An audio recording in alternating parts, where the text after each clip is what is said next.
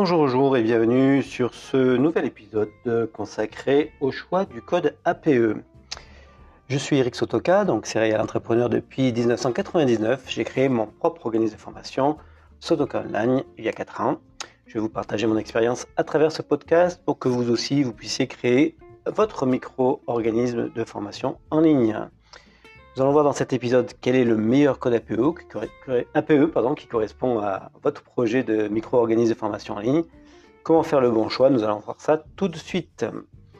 Et tout d'abord, bon, il faut savoir qu'est-ce que c'est qu'un code APE. APE, ça veut dire activité principale exercée.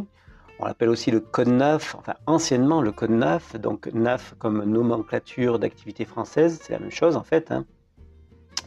Donc c'est un code délivré par l'INSEE c'est lui qui s'occupe de, donner ça, de vous délivrer ça en fonction ben, de, de, l'activité que vous allez déclarer lors de votre création d'entreprise. C'est un code qui se compose de quatre chiffres et d'une lettre. Euh, donc vous avez des, une liste de codes NAV qui, qui, dépend en fait des activités. Ça comprend des sections, des divisions, des groupes, des classes, des sous-classes. Pouvez retrouver ça sur le site de l'INSEE. Et euh, par exemple, si vous étiez en restauration traditionnelle, ben, vous serez section I, hébergement restauration, division 56, restauration, groupe 1, classe 10, sous-classe A, et donc votre code APE serait le 5610A. Voilà. Bon, ce qui nous intéresse, nous, c'est de savoir quel euh, quels sont même les impacts d'un code APE, en fait, sur euh, notre activité.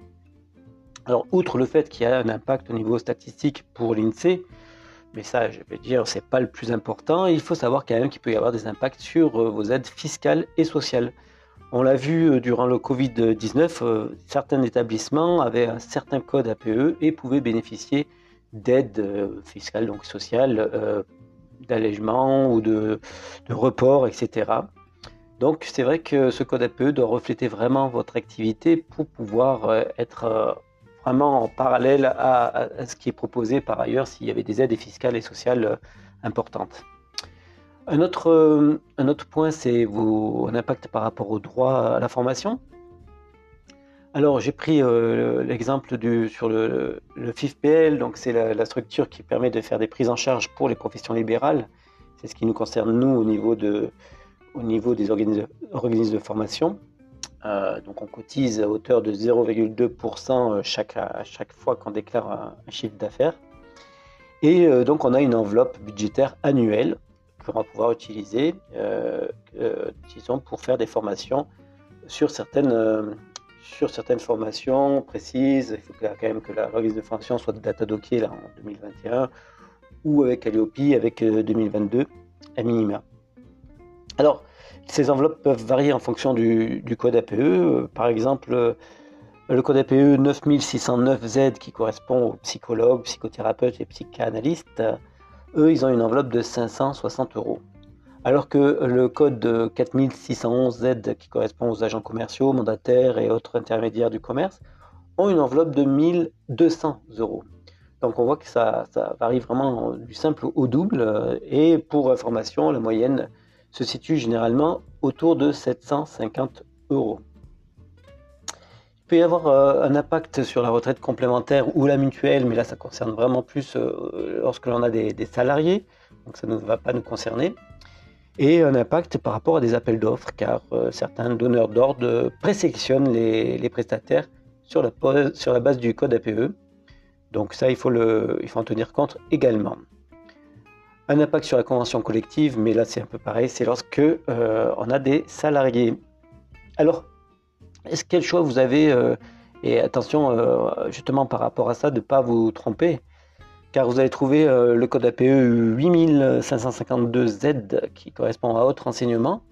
Alors, en lisant, vous allez peut-être vous dire, ben, est-ce que c'est pour moi, pas pour moi Finalement, les activités couvertes par ce code, donc 8552Z, c'est professeur de piano, cours de musique, cours d'art, de théâtre, de beaux-arts, spectacle vivant également, et les écoles de photographie euh, ne débouchant pas sur un diplôme professionnel, et les activités des écoles et des professeurs de danse indépendants. Voilà.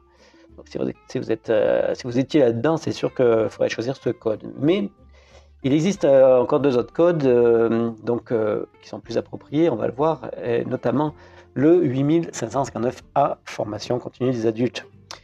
Là, les activités couvertes par ce code, c'est la formation professionnelle destinée à des adultes entrés dans la vie active, c'est tout à fait notre cible, et formation interne des administrations publiques. Le dernier code dont je vous parlais, qui, traite un peu d'enseignement, c'est le code 8559B. Donc attention, on vient de parler du A, maintenant il s'agit du B. Et là, vous avez des activités qui sont couvertes, euh, il y en a une, bonne dizaine, je vais quand même vous les lister parce que c'est intéressant. Les autres activités éducatives ne pouvant être classées par niveau, le tutorat universitaire. Alors attention, les centres de formation offrant des cours de rattrapage. Donc voilà, c'est un code euh, spécifique pour ça. Les cours de révision en vue d'examen professionnel, donc là aussi, euh, suivant ce que vous proposez comme formation, ben, attention. Les activités de soutien scolaire, les cours de langue et de compétences conversationnelles hors formation profession continue. La formation informatique hors formation professionnelle continue. L'instruction religieuse, la formation des ménageurs, des moniteurs de ski, la formation à la survie, à l'art oratoire, à la lecture rapide. Donc vous voyez, c'est encore, euh, alors pour certaines choses, euh, peut-être que ça peut vous concerner. Hein, je pense au centre de formation offrant des cours de, rattrapage, euh, à voir ce que vous proposez, cours de révision en vue d'examen professionnel. Bon. en conclusion, quand même, je vous dirais que pour ce qui est de notre projet de création d'un micro-organisme de formation en ligne, il me semble plus opportun de choisir le code APE 8559A qui correspond à la formation des adultes. Donc, lorsque vous remplirez votre numéro de votre euh, formulaire euh, pour obtenir votre sirette, euh, pensez bien à marquer dans l'activité formation professionnelle destinée des adultes entrés dans la vie active. Voilà, c'est grâce à ça que vous allez pouvoir avoir la possibilité de faire des, faire prendre enfin, avoir des prises en charge de, des formations de vos clients à travers le CPF ou les OPCO, en ayant le code APE aussi bien, bien précisé qui correspond à ce que vous proposez. Voilà ce qui en est pour, ce, pour cet épisode, donc un peu plus court que d'habitude, mais euh, voilà, il s'agissait surtout de vous montrer un petit peu les impacts de, des codes APE, de ne pas se tromper par rapport à ceux qui traitent d'enseignement et de formation, et de retenir que le code APE que vous allez utiliser, c'est le code donc 8559A, formation des adultes. Allez, à très bientôt pour un nouvel épisode.